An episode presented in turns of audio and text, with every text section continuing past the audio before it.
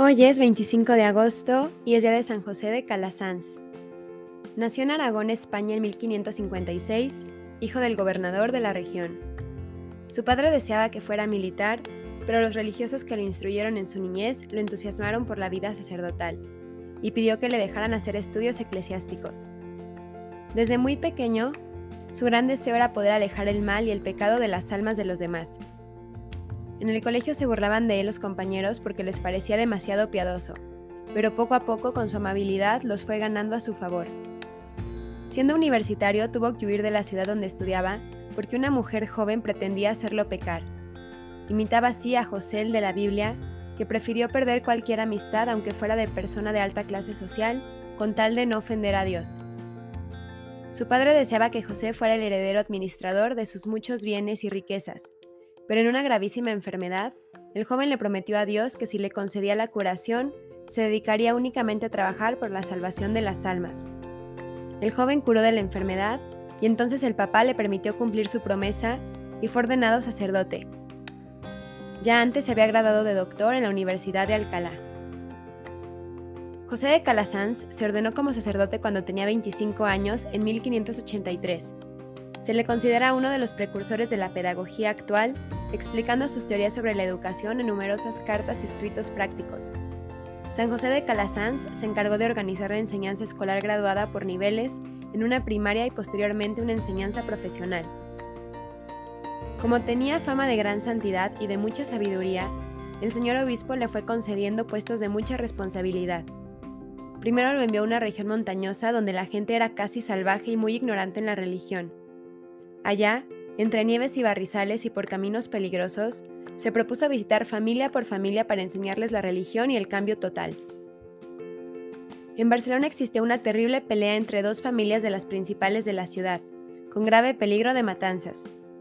San José fue enviado a poner la paz y logró que se casara un joven de una de las familias con una muchacha de la familia contraria, y así volvió a haber paz entre los que antes eran enemigos. El señor obispo de Urgel lo nombró su vicario general, el más alto puesto en la diócesis después de prelado. Pero él sentía una voz en su interior que le decía, váyase a Roma, váyase a Roma, y en sueños veía multitudes de niños desamparados que le suplicaban que se dedicara a educarlos. Así que renunciando a sus altos puestos y repartiendo entre los pobres las grandes riquezas que había heredado de sus padres, se dirigió a pie a la ciudad eterna. En Roma se hizo socio de una cofradía que se dedicaba a enseñar catecismo a los niños y se dio cuenta de que la ignorancia religiosa era total y que no bastaba con enseñar religión los domingos, sino que era necesario fundar escuelas para que los jovencitos tuvieran educación e instrucción durante la semana. En ese tiempo, los gobiernos no tenían ni escuelas ni colegios y la juventud crecía sin instrucción. Se reunió con unos sacerdotes amigos y fundó entonces su primera escuela en Roma. Su fin era instruir en la religión y formar buenos ciudadanos. Pronto tuvieron ya 100 alumnos. Tenían que conseguir profesores y edificio porque los gobiernos no costeaban nada de eso. Pronto fueron llegando nuevos colaboradores y los alumnos fueron ya 700. Más tarde eran ya mil los jóvenes que estudiaban en las escuelas dirigidas por José y sus amigos. En sus ratos libres se dedicaban a socorrer enfermos y necesitados, especialmente cuando llegaba la peste o las inundaciones. Con su amigo San Camilo eran incansables en ayudar.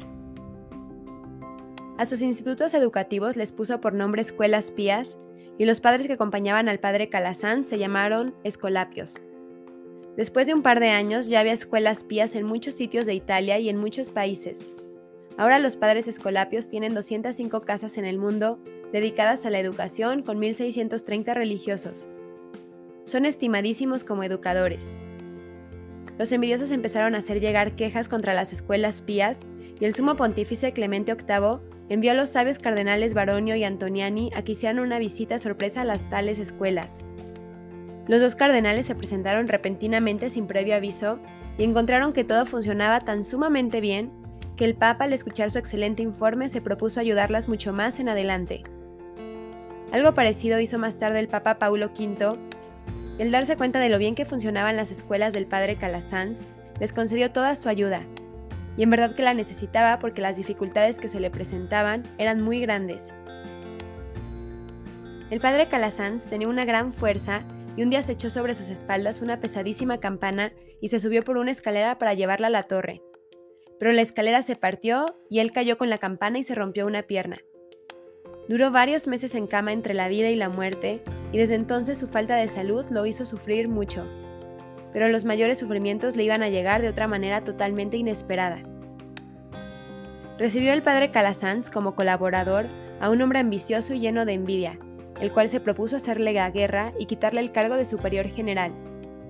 Por las calumnias de este hombre y de varios más, nuestro santo fue llevado a los tribunales y solamente la intervención de un cardenal obtuvo que no lo echaran a la cárcel. Él repetía, me acusan de cosas que no he hecho, pero yo dejo a Dios a mi defensa. El envidioso logró a base de calumnias que a San José Calasanz le quitaran el cargo de superior general y después las acusaciones mentirosas llegaron a tal punto que la Santa Sede determinó acabar con la congregación que el santo había fundado. San José, al escuchar tan triste noticia, repitió las palabras del santo Job. Dios me lo dio, Dios me lo quitó, bendito sea Dios. Afortunadamente después se supo la verdad y al fundador le fueron restituidos sus cargos y la comunidad volvió a ser aprobada y ahora está extendida por todo el mundo. Pero cuando todos auguraban como el final de la obra a la que había dedicado toda su vida durante ese conflicto, Pocos días antes de su muerte seguía repitiendo a los religiosos que habían perseverado. Si permanecemos unidos como verdaderos hermanos, no debemos tener miedo de nada, aunque se desencadene el infierno.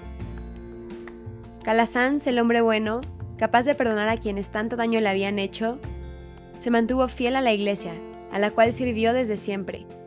Así rogó que solicitaran para él ante su muerte inminente la indulgencia plenaria y la bendición del Papa que había ordenado la reducción de la orden. Hoy el carisma escolapio sigue vivo en muchos lugares del mundo. Hoy ese camino iniciado por Calasanz sigue abierto. Él fue de esos granos de trigo que fueron fecundos, que han hecho posible que muchos religiosos y seglares, en las distintas obras de las familias religiosas escolapias, dediquen su vida a la educación cristiana de la niñez y juventud. El 25 de agosto del año 1648, a la edad de 92 años, pasó este gran apóstol a la eternidad a recibir el premio de sus grandes obras apostólicas y de sus muchísimos sufrimientos. Por su trabajo incansable para la creación del sistema educativo, San José de Calasanz fue proclamado como patrono universal de las escuelas cristianas, nombramiento dado por el Papa Pío XII. Además, en el catolicismo se le tiene este santo como el patrón y protector de los maestros y educadores. Es uno de los fundadores de las escuelas públicas gratuitas en el continente europeo. Bienaventurado San José de Calasanz, elegido por el Señor para cuidar a los niños y jóvenes para darles amor, refugio, educación y oración.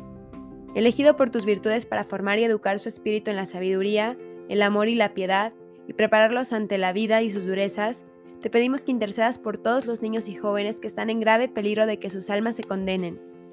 Haz que vuelvan hacia la Iglesia y hacia Dios, y que sepan que en Él está la verdadera felicidad que tanto buscan. Amén. San José de Calasanz, ruega por nosotros.